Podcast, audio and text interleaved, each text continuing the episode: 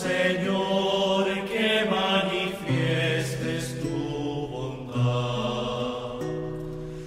El día de hoy los saluda el Padre Víctor Canela, siervo trinitario, promotor vocacional en el país de México.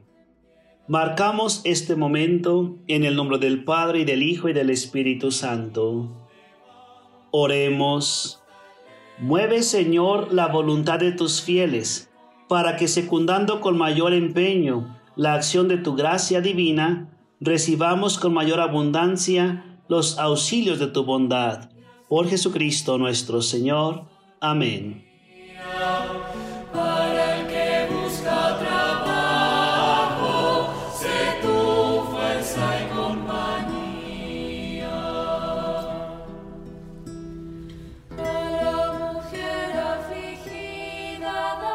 El Evangelio el día de hoy está tomado de San Lucas, capítulo 21, versículos del 12 al 19.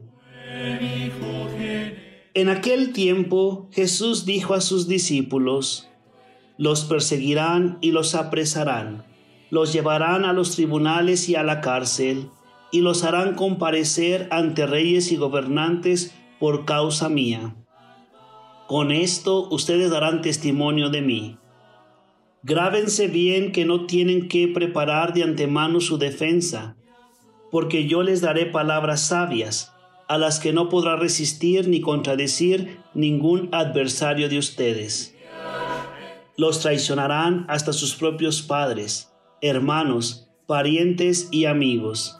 Matarán a alguno de ustedes, y todos los odiarán por causa mía. Sin embargo, ni un cabello de su cabeza perecerá. Si se mantienen firmes, conseguirán la vida. Palabra del Señor. Gloria a ti, Señor Jesús. humildad. A los que sufren paciencia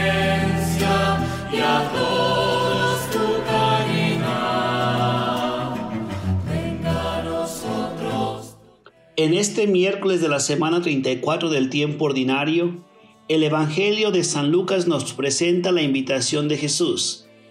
Si se mantienen firmes, conseguirán la vida. Jesús invita a los discípulos de todos los tiempos a ser conscientes de que en su seguimiento se puede recibir la traición de la gente más cercana. Es importante reconocer que la traición siempre es dolorosa, pero cuando ésta es ocasionada por gente cercana, de aquella gente que menos se lo espera, la traición duele más y provoca tristeza. Jesús nos invita a que si esto sucede en su seguimiento, nos mantengamos fieles a Él. Jesús menciona que algunos de sus discípulos en su seguimiento perderán la vida y todos los odiarán. Sin embargo, ni un cabello de su cabeza perecerá. Jesús invita a sus discípulos de todos los tiempos a dar testimonio de Él.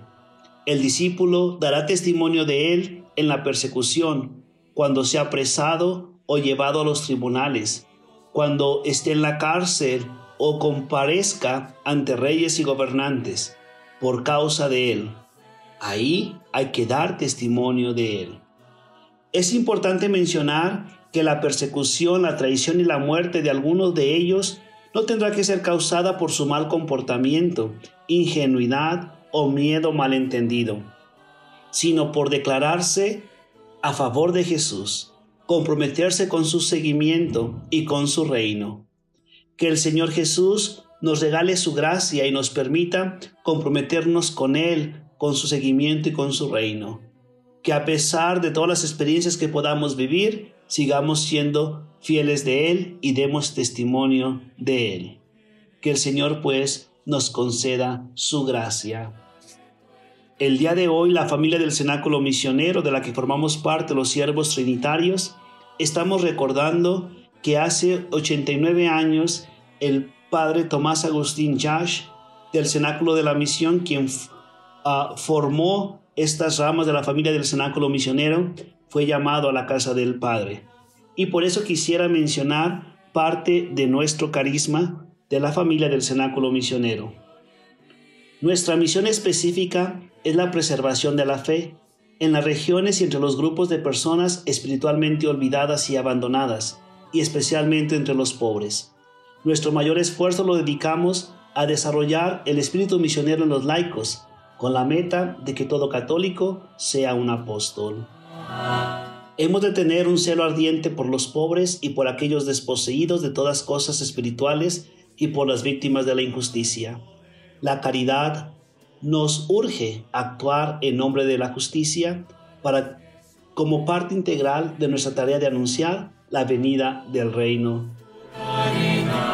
El espíritu del cenáculo es un espíritu católico, un amor vivo, ardiente y activo hacia Dios y hacia el prójimo. Que el Señor, pues, nos conceda la gracia de llevar a cabo el carisma regalado por Dios a la Iglesia a través de los siervos misioneros y de la familia del cenáculo misionero.